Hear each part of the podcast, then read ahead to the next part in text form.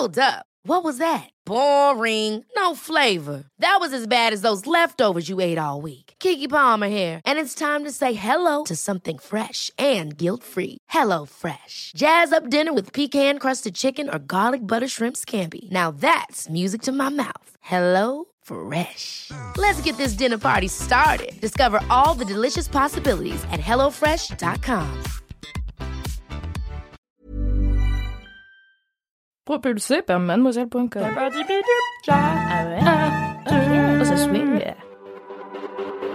20 ans. Qui es-tu à 20 ans? Est-ce que t'es une vieille ado? Une jeune adulte? C'est quoi ta place dans le monde? Avoir 20 ans, ça représente quoi pour toi? Sûrement pas la même chose que pour moi, que pour lui ou que pour elle.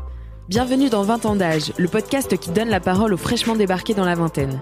Ici, on rassemble des histoires et des expériences toutes riches et différentes des gens de 20 ans. J'espère que tu t'y retrouveras et que ces témoignages forts t'inspireront.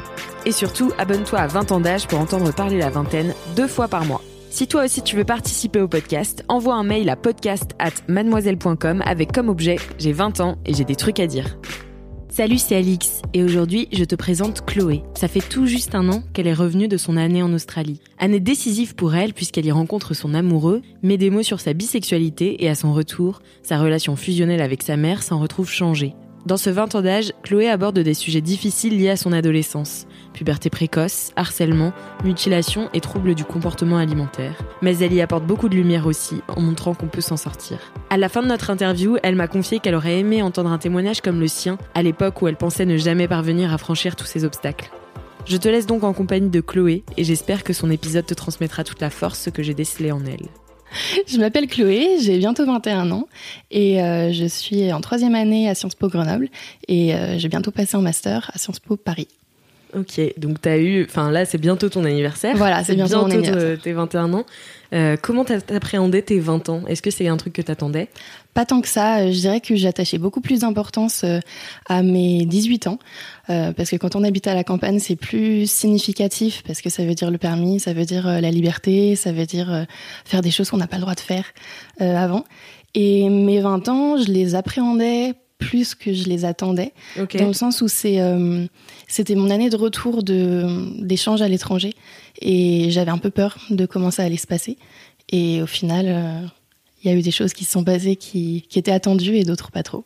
Ok. Et du coup, tu étais en Australie, c'est ça? Voilà, j'étais en Australie. Et tu as passé un an là-bas? Ouais. Et c'était dans le cadre de tes études ou euh, pas du tout? En fait, à Sciences Po Grenoble, on part euh, tous en deuxième année. Et moi, j'ai choisi l'Australie, j'ai eu ce vœu, donc j'étais super contente. Et donc, c'était à Perth, donc sur la côte ouest, à 14 000 km de chez moi. donc, c'est c'est assez euh, compliqué de prendre cette décision-là. Tu te dis, euh, ben, est-ce que j'ai vraiment fait le bon choix?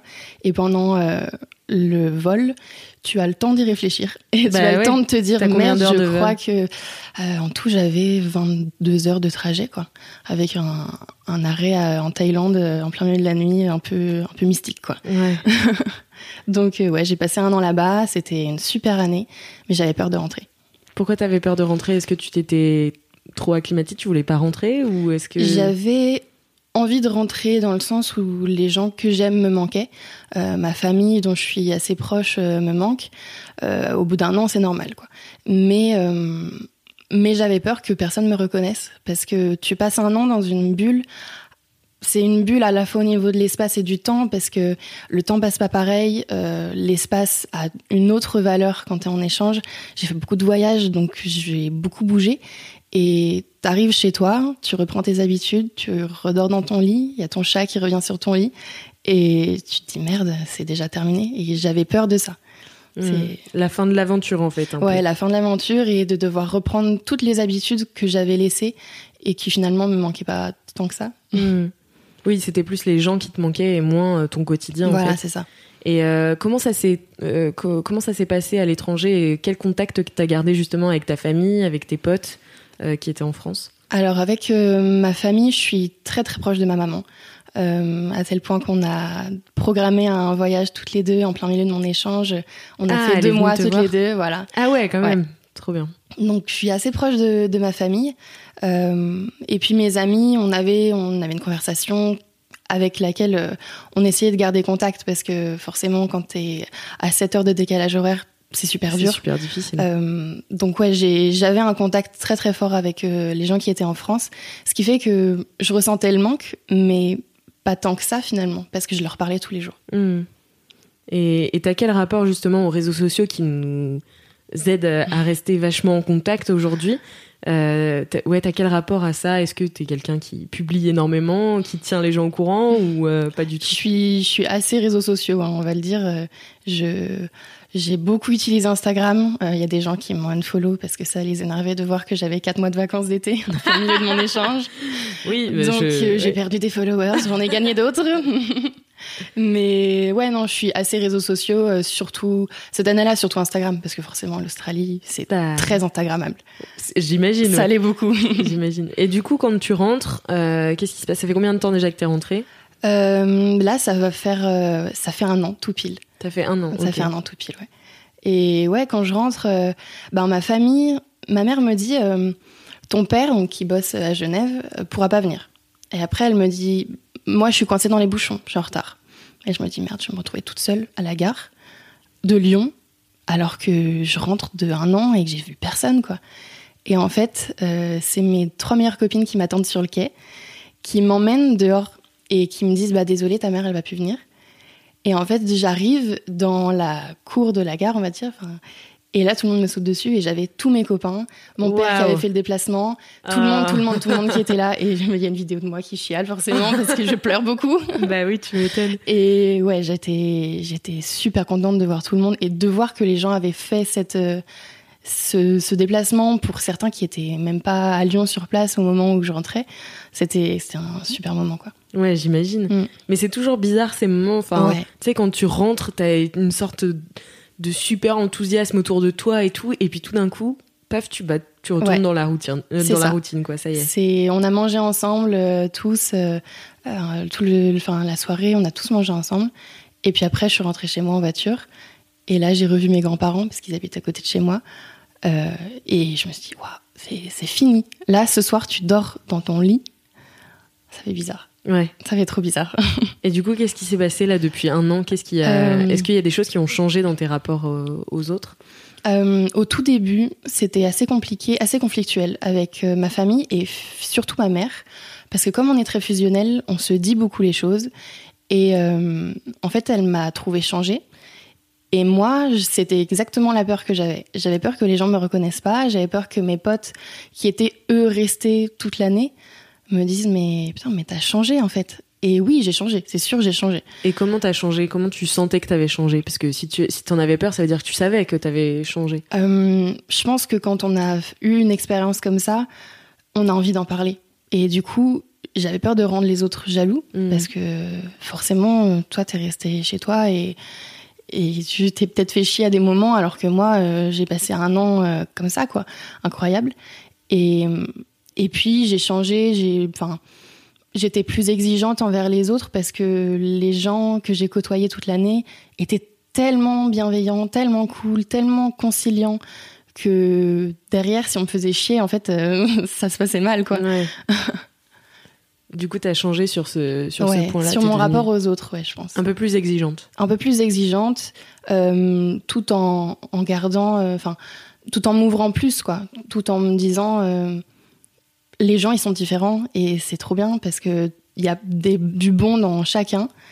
Mais du coup, il y a certaines personnes avec qui c'est plus conflictuel qu'avant. Donc c'était de l'exigence envers euh, la façon dont te traitaient les gens, par Ouais. exemple. Tu vas tu vas moins laisser les gens te, Ouais, te marcher dessus ou euh, ouais, ouais, c'est un peu ça. Ouais. t'as pris un peu de, de caractère. Quoi. Et du coup, ta mère a mal vécu ça? Ma mère a mal vécu ça parce que elle, vé- enfin, je pense qu'elle a mal vécu aussi le, le fait de me voir avoir pris autant d'indépendance.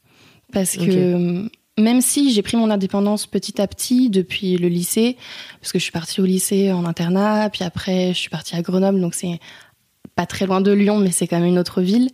Euh, et du coup, euh, là, c'était vraiment l'indépendance totale, quoi. C'était, en fait, j'ai pas vraiment besoin de vous parce que regardez, j'ai passé un an, il m'est rien arrivé. Et ça lui, je pense que ça lui a fait un petit coup euh, au moral de se dire, c'est mon bébé qui s'envole vraiment, quoi. Hmm. Et du coup, elle, elle t'en a parlé et ça t'a fait de la peine, ça, de, de la voir dans cet état-là Ou est-ce que t'étais plutôt heureuse de te dire, bah voilà, maintenant je suis un peu plus indépendante? Un peu des deux. J'étais très contente d'être euh, devenue aussi indépendante que je l'étais en rentrant, mais hum, triste de voir ma maman comme ça. Et on a parlé, et la discussion, ça aide toujours. Et je pense que on a compris des choses l'une de l'autre. Moi, j'ai compris que elle, elle s'attendait à ce que je sois euh, aussi fusionnelle qu'avant. En fait, on l'est autant, mais d'une manière différente. Euh, pour le coup, c'est plus vraiment ma maman, c'est une meilleure copine. Mm. Et c'est ça qui est cool, c'est que là maintenant, on se chambre, euh, on s'envoie chier et, et en fait, euh, ça, ça n'empêche pas qu'on se respecte beaucoup et qu'on s'aime beaucoup. Bien sûr. Voilà. Et euh, t'es fille unique ou t'as des frères J'ai un petit frère, j'ai un petit frère de 17 ans. Ok. Et comment ça se passe avec lui, du coup euh, Euh, c'est assez conflictuel. On a, en fait, on, on a 4 ans d'écart et on n'a jamais vraiment grandi ensemble dans le sens où moi j'étais l'aînée du coup et pour mon âge, on m'a toujours dit mais Chloé, t'es grande pour ton âge. Et mon petit frère, c'était un garçon, il avait 4 ans de moins et on n'avait pas beaucoup de jeux en commun et on Mhm. n'avait pas beaucoup de choses qui nous rapprochaient. Et hum, le rapprochement s'est effectué petit à petit au fur et à mesure que j'ai pris mon indépendance de la maison. Euh, je suis partie à l'internat, je rentrais les week-ends, c'était toujours conflictuel, mais c'était moins tendu. Et puis petit à petit, on a commencé à avoir une relation plus saine, mais il y a toujours ce qui me chagrine dans notre relation, c'est que j'ai toujours pris une place de seconde maman pour lui. J'ai toujours euh, voulu qu'il soit le plus parfait possible parce que parce que je pense que c'est parce que je l'aime et que j'ai envie que la vie soit douce avec lui. Et, et du coup, je lui, j'essaie de l'aiguiller en lui disant fais pas comme ça parce que Mm. sinon tu vas te prendre ça sur la tronche. Et puis fais plutôt comme ça parce que tu verras, ça sera mieux. Et lui, qui est en ce moment en pleine crise d'ado, Ah oui. me dit lâche-moi, je ne veux pas de tes conseils. Et bon, du coup, en tant que grande sœur, c'est toujours un peu compliqué de se positionner. euh, Est-ce que est-ce qu'on est copains Est-ce qu'on non, on n'est pas copains On est frères et sœurs. On a été élevés ensemble. Mais du coup, Est-ce que la question de parce que j'ai l'impression quand tu pars de la maison, euh, t'as toujours cette question de te dire bah en fait est-ce que mes frères et sœurs vont rester mes frères et sœurs et que je vais les voir à Noël et que ce sera mes frères et sœurs en réunion de famille et quoi qu'il arrive ou Mhm. est-ce que ça va être en plus mes potes? Est-ce que cette question-là euh, te je pense que, je pense que j'aimerais beaucoup euh, que mon frère soit aussi mon pote parce que j'ai une relation très forte avec ma maman et que j'aimerais qu'on ait tous cette relation-là. Malheureusement, je me suis rendu compte que c'était pas possible avec tout le monde et que le lien que j'ai avec ma mère est très particulier. Euh, et ça se manifeste comment justement ce lien avec euh, ta mère? Euh, ça se manifeste. bah, disons que par exemple, quand on est partis en voyage toutes les deux, il y a aucun moment où ça s'est mal passé, alors que un voyage mère-fille, ça peut très très mal tourner au Ouais. bout de euh, 15 jours, quoi. C'est clair. Et là, euh, et là, non, ça s'est très bien passé. euh, et puis on s'envoie des messages. Enfin, ma mère, c'est la première personne euh, que j'ai dans mes contacts. dès que qu'il m'arrive quelque chose, je lui raconte. Je lui fais des messages vocaux. Je lui raconte ma vie. Elle me raconte sa vie. On a des amis en commun. ce qui fait qu'en fait, quand on se voit avec ces amis-là, ben il y a elle, sa copine et moi. Mm. Et du coup, c'est ouais, c'est comme si on était copines, quoi. Ouais, ouais. et ce voyage-là, il nous a encore plus soudés, mais il nous a aussi montré que on était capable de se, de se dire les choses. Et je lui ai dit des choses et euh, voilà quoi. Bah c'est bien. ouais, c'est bien. Ouais. Et ton papa du coup c'est est-ce qu'il vit encore avec ta maman Ils sont... Alors ils sont mariés, mais euh, mon père travaille à Genève et du coup il a pris un appart et il rentre euh, le week-end. Mais du coup toute la semaine euh, je suis pas avec lui. Et mon papa c'est une relation plus particulière parce que il est italien du nord et dans ces montagnes là-haut on ne montre pas ses sentiments. Mm. Et, et mon père je l'ai très rarement entendu me dire je t'aime, très rarement entendu me dire qu'il était fier de moi à tel point qu'à un moment dans mon adolescence où j'étais vraiment pas bien, je dis papa, je crois que tu m'aimes pas en fait. Et ça a été très très dur pour lui parce que lui avait l'impression de faire assez Hmm. et moi euh, j'avais l'impression qu'il m'aimait pas quoi. C'était pas possible qu'il me le prouve pas. Oui parce que vous avez une relation tellement différente avec ta mère Voilà. que du coup En contraste, ça me donnait juste l'impression que je n'étais pas aimée par mon père, alors que pourtant si. Mais voilà. Ok. Et alors du coup, on a parlé pas mal de ta famille, de tes proches. C'était quoi le changement euh, envers toi-même? Est-ce que ton regard sur toi-même a changé euh, de l'adolescence à maintenant? Est-ce que l'Australie a fait quelque chose en particulier sur euh, ton rapport à toi-même aussi? Sur mon rapport à moi-même, je pense que l'Australie a pas changé grand-chose parce que je m'étais construit une carapace bien avant, qui date du collège, et hum, je pense que mon rapport à moi-même a beaucoup évolué, surtout à travers ces expériences-là. au collège, j'ai eu pas mal de d'ennuis euh, dû à du harcèlement. Euh, j'étais vraiment différente de tout le monde. J'ai eu pas mal de choses qui me sont arrivées les unes sur les autres. Et physiquement, j'étais vraiment pas pareil que tout le monde.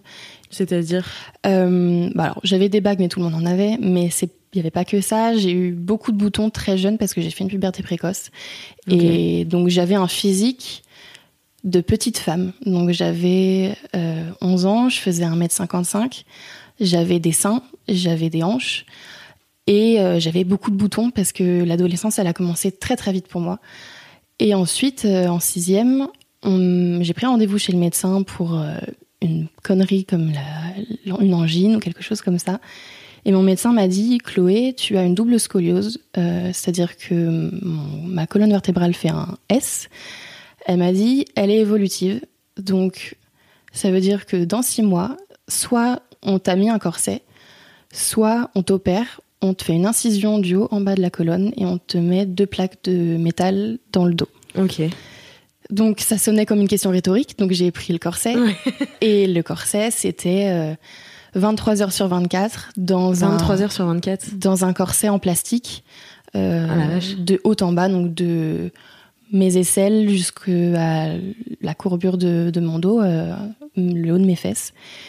Donc physiquement, quand j'allais au collège, j'étais pas comme tout le monde, du tout, du tout. Et, hum, et je m'en suis pris plein la gueule parce que j'étais différente, parce que calculette, parce que toc toc toc, il y a quelqu'un dans ce corset?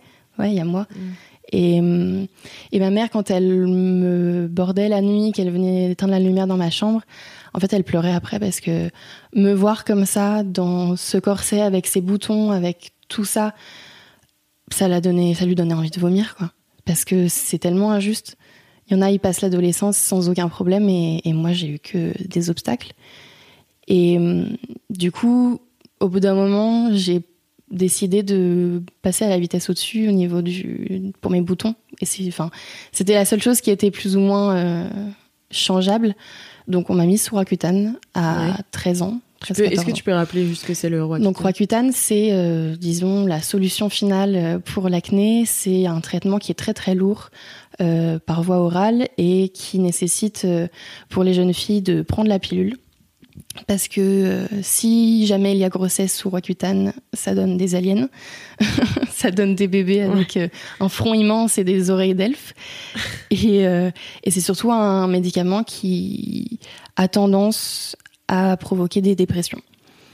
Et hum, j'avais tellement envie et besoin de ce traitement que j'ai poussé ma mère et la dermato pour qu'on m'y mette. Mais j'étais très jeune et du coup, j'ai.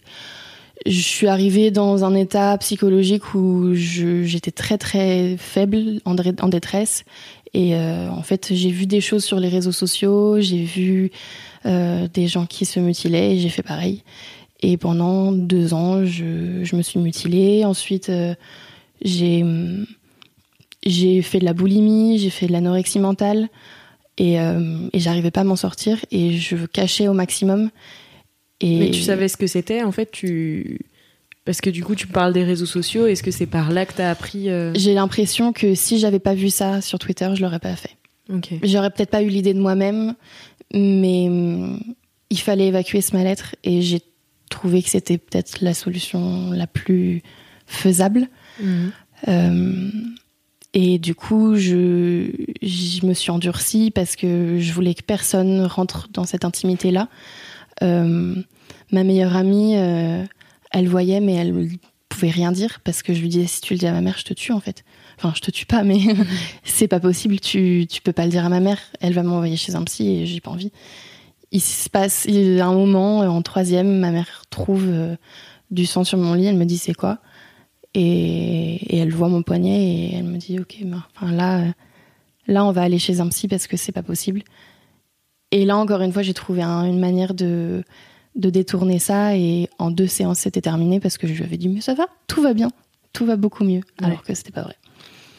Et puis hum, j'arrive au lycée et, et, je me débarrasse de tous les gens qui me m'embêtent depuis le collège. Tu, parce tu as changé de lycée en fait, c'était pas en fait, je suis partie euh, dans mon lycée, dans un lycée qui n'était pas mon lycée de secteur. Euh, parce que je voulais faire une option qui n'était pas présente dans mon lycée de secteur et ça m'arrangeait au max. Parce que du coup, je suis partie toute seule avec ma meilleure copine euh, dans un lycée qui est à une trentaine de kilomètres de chez moi et euh, où personne ne m'a suivi.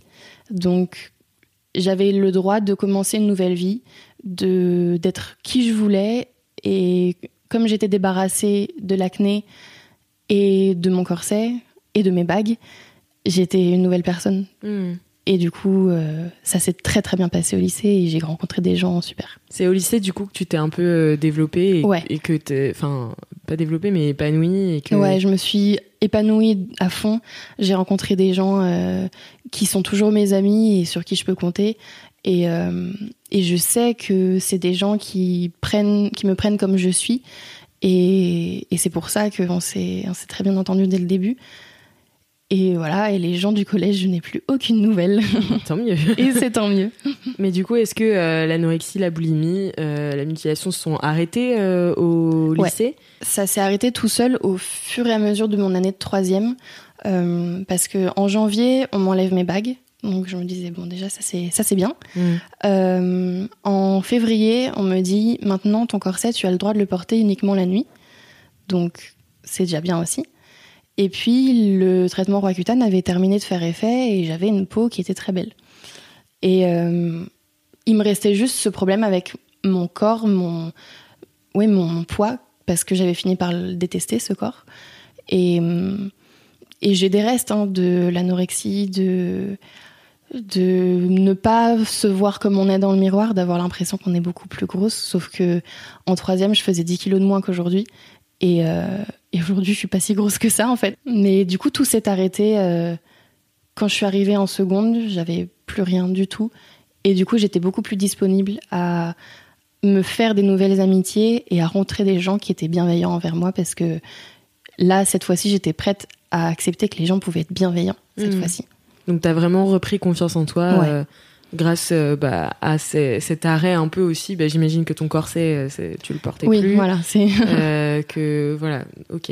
Et, euh, et aujourd'hui, la confiance en soi, c'est ça va mieux. c'est pas toujours acquis. Il y a des fois où c'est compliqué parce que j'ai l'impression de retomber des fois dans certains travers où je, passe cinq minutes devant le miroir à me dire ah ça ça va pas, ça ça va pas, ça ça va pas. Mais j'ai fait la paix avec euh, la forme de mon corps. Je me suis dit que c'était pas bien grave si mes cuisses euh, elles se touchaient parce qu'en fait c'est normal. C'est Euh, que c'est pas bien, pas bien grave si j'ai un sein plus gros que l'autre et que j'ai des vergetures parce que au final j'ai une silhouette assez harmonieuse donc ça va mieux. Et tout ça, ça m'a aidé à construire ma confiance en moi qui maintenant est beaucoup plus forte qu'avant. Et, et je me suis construit une carapace qui permet aussi de d'éviter certaines critiques. Enfin, en tout cas, elles m'atteignent plus autant qu'avant. Ok. Et euh, du coup, on va parler un petit peu de ton rapport avec le futur. Comment tu vois les prochaines années Euh, Qu'est-ce que donc là, t'es à Sciences Po en ce Ouais. moment. Est-ce que est-ce que tu vois à peu près se dessiner une je sais pas une carrière, une idée de métier, une envie? Donc là, je rentre en master RH euh, à Sciences Po Paris. Donc c'est déjà m'installer à Paris, c'est euh, une grande chose. Euh, Parce que c'est- t'as envie de t'installer à ouais, Paris j'ai ou c'est- envie. euh, je sais que j'ai pas envie d'y vivre toute ma vie, mais je pense que mes années étudiantes, ça peut être sympa d'en vivre quelques-unes euh, à Paris. Euh, ensuite, j'ai envie de faire une année de césure parce que j'ai trop envie de repartir à l'étranger. Ah, une fois que c'est fini. c'est Et voilà. après. et que je sais que le Canada, ils sont super forts en RH et j'ai trop envie d'aller euh, à Montréal ou euh, à Toronto, à Ottawa pour, pour voir ce qu'ils font là-bas. Et, euh, et puis faire un stage. Et puis, une fois que j'aurai terminé mes études, ben, on verra bien. Je serai en alternance en dernière année de master, donc je pense que ensuite, si ça se passe pas trop mal, je pourrais peut-être euh, débouler sur, euh, sur un poste. Et, voilà, c'est vrai que c'est un, un avenir, euh, comment dire, assez rangé qui m'attend, mais j'ai envie de voyager aussi. Et j'aimerais bien pouvoir prendre une année peut-être entre mes études et le début de ma vie professionnelle pour, pour voyager, pour faire un gros, gros voyage. trop cool, quoi. Trop bien. Et euh, du coup, tu parles d'une vie rangée. Qu'est-ce que c'est pour toi une vie rangée? Bah, c'est euh, comment dire? Les ressources humaines, c'est assez classique, quoi. C'est t'es en entreprise et euh, et c'est une fonction qui est assez classique, qui commune à beaucoup de de, de boîtes. De boîtes. Et donc ouais, ça peut être rangé beaucoup plus que pourrait être une vie de je sais pas de reporter ou mmh ou de diplomate, euh, ce à quoi, disons, euh, Sciences Po euh, mène plus classiquement. Mais, mais je pense que ça me va aussi. Et que je saurais trouver dans ce quotidien un peu plus rangé des choses un peu, un peu plus folles à droite, à gauche. en fait, tu veux faire de ta vie perso une aventure et du voyage. C'est ça et dans ta vie pro plus euh, peut-être te poser pour avoir mm. une stabilité financière pour te permettre aussi de parce que ça me fait pas peur en fait. Il y a des gens à qui ça fait très peur de devoir se ranger et de devoir euh, avoir une vie quotidienne assez euh, monotone. Mm. moi je pense que ça ira. Ouais. Ouais je pense que ça ira parce que parce que j'ai des proches parce que j'ai mon copain et que j'ai des projets et que je pense que ma vie perso peut être agrémenté de plein de petites choses qui font que ma vie pro pourra être assez monotone, sans problème. Et du coup, ton copain, vous êtes ensemble depuis combien de temps? Eh ben, mon copain, on est ensemble depuis euh, le tout début de notre échange. Euh, on se connaît grâce à un événement sportif euh, qui est commun à tous les Sciences Po. Lui, il est à Sciences Po Paris depuis sa première année. Et là-bas, on s'est vu, on s'est dit Ah, tu vas à Perth aussi? Et une fois là-bas, euh, ça nous a pris trois semaines avant qu'on se mette ensemble. Et on est rentrés ensemble. Et, euh, et depuis euh, ma troisième année d'études, quand je suis rentrée, du coup, moi j'étais à Grenoble, lui il était à Paris, donc c'était une relation à distance, pas toujours facile. Mm. Mais maintenant je vais aller à Paris et ça va être plus facile. Ok, donc là tu vas t'installer avec lui Voilà. non, pas maintenant. pas du tout.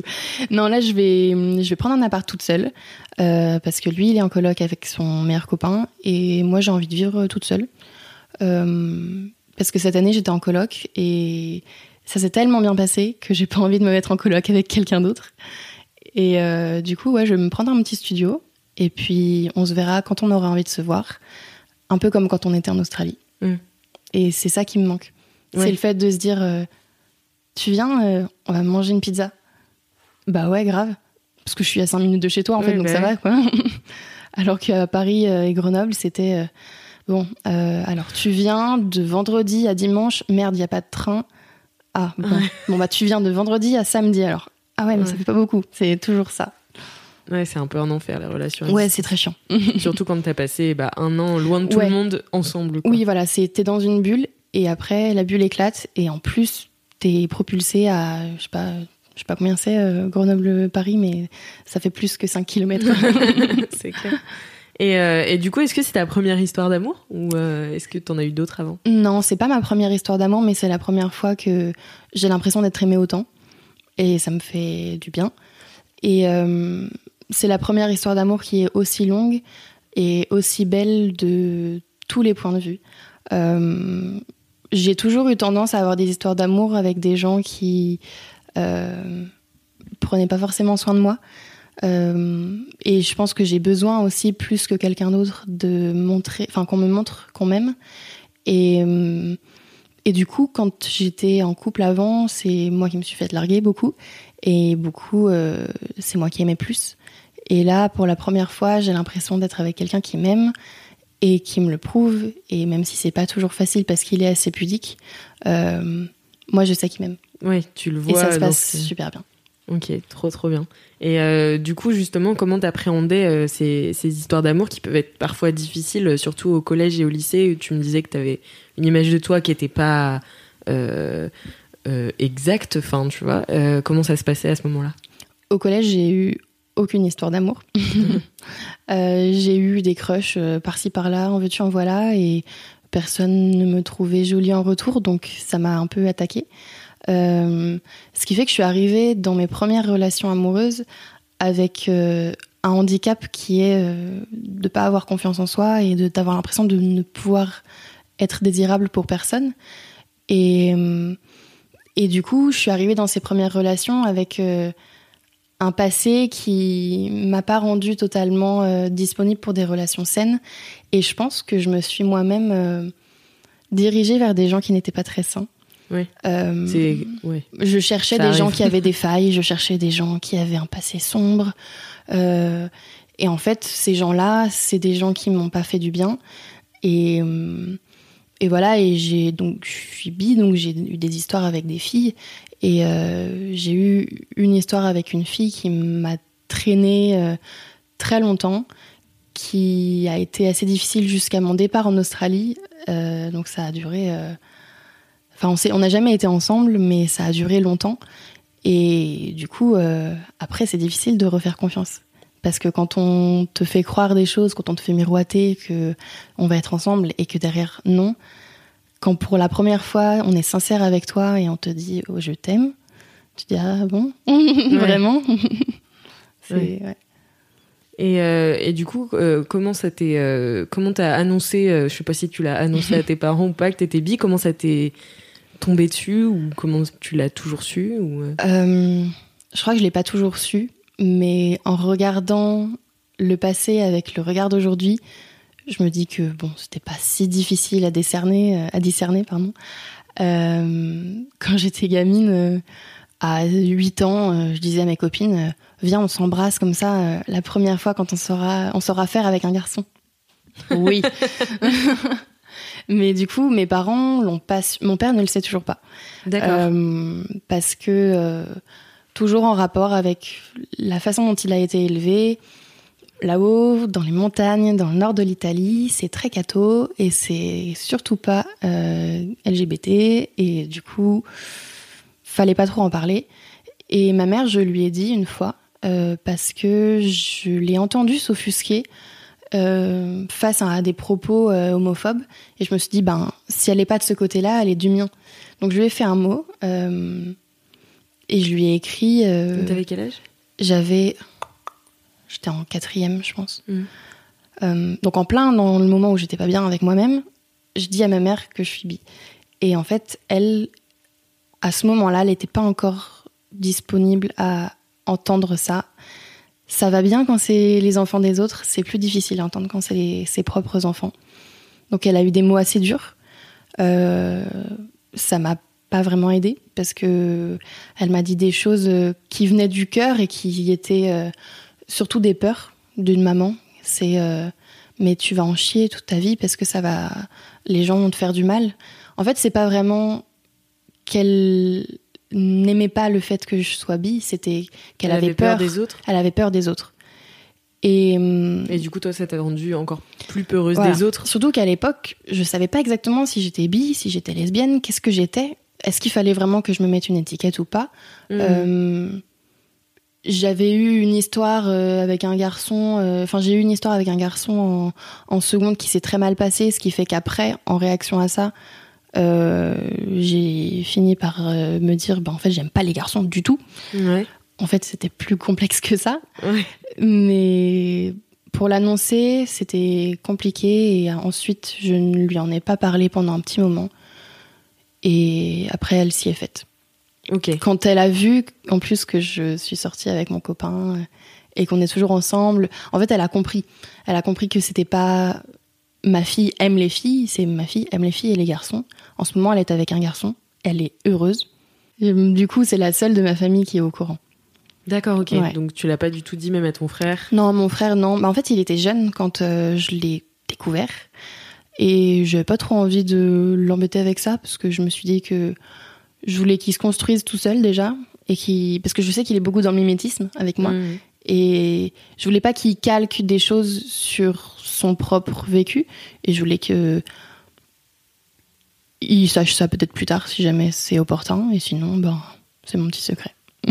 ok. Et comment tu vis du coup euh, cette bisexualité? Est-ce que est-ce que t'as l'impression que ça évolue? Est-ce que comment t'as arrivé Comment t'as réussi du coup à te définir en tant que bisexuel? Parce que tu disais que c'était un petit peu difficile au début. C'est comment un, tu recherches? C'est un process qui a pris du temps et qui, je pense, s'est ouvert à moi euh, ben, pendant mon année d'échange justement. Euh, j'ai pris un cours de parce que là-bas j'avais le choix de tous les cours, je pouvais prendre tous les cours et j'ai pris euh, un cours qui s'appelle Gender in Australia et du coup euh, c'était que sur le genre, euh, les discriminations. Plus largement, c'était ouvert à aux aborigènes d'Australie, l'intersectionnalité, tout, tout ça. Et en fait, je me suis rendu compte que j'avais envie de travailler sur la bisexualité parce que c'est quelque chose qui est très peu visible, euh, que ce soit dans la fiction, que ce soit dans la vie de tous les jours.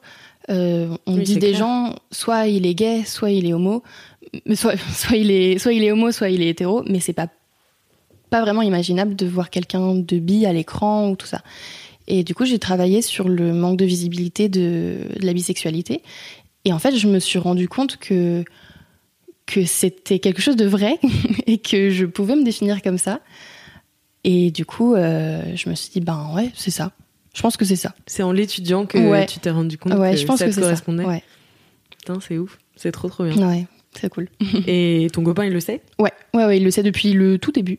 Euh, je lui ai dit, écoute, euh, la dernière fois que j'ai eu des relations sexuelles, c'était avec une fille. Donc, il faut que je te le dise. Je suis probablement bi. à l'époque, je lui ai dit probablement. et voilà. Et il l'accepte et ça lui fait ni chaud ni froid. Ok, Il est content et il s'en fiche. trop bien. Bah, trop trop cool. Ouais. Et euh, du coup, bah, pour finir euh, cette, euh, cette interview, je te pose la question que je pose à tous les, les invités de 20 ans d'âge. Qu'est-ce que tu aimerais dire à l'ado que tu étais si tu pouvais l'avoir devant toi? Je pense que je lui dirais ça va passer. Euh, tu verras, il y a des gens super qui t'attendent et tu vas te débarrasser de tout ce qui t'ennuie. Ça va aller. Trop bien. Merci, j'espère qu'elle t'entend. Bah, merci. J'espère aussi. Merci beaucoup Chloé d'avoir participé Merci à 20 ans beaucoup à d'âge. toi. C'était vraiment top. Merci à toi, auditrice, auditeur, d'avoir écouté cet épisode et j'espère qu'il t'a plu. Si c'est le cas, tu peux parler de ce podcast autour de toi, mettre 5 étoiles à 20 ans d'âge sur Apple Podcast et nous laisser un commentaire. Et si tu as 20 ans et que tu veux participer au podcast, envoie un mail à podcast at mademoiselle.com avec comme objet j'ai 20 ans et j'ai des trucs à dire. À bientôt dans 20 ans d'âge.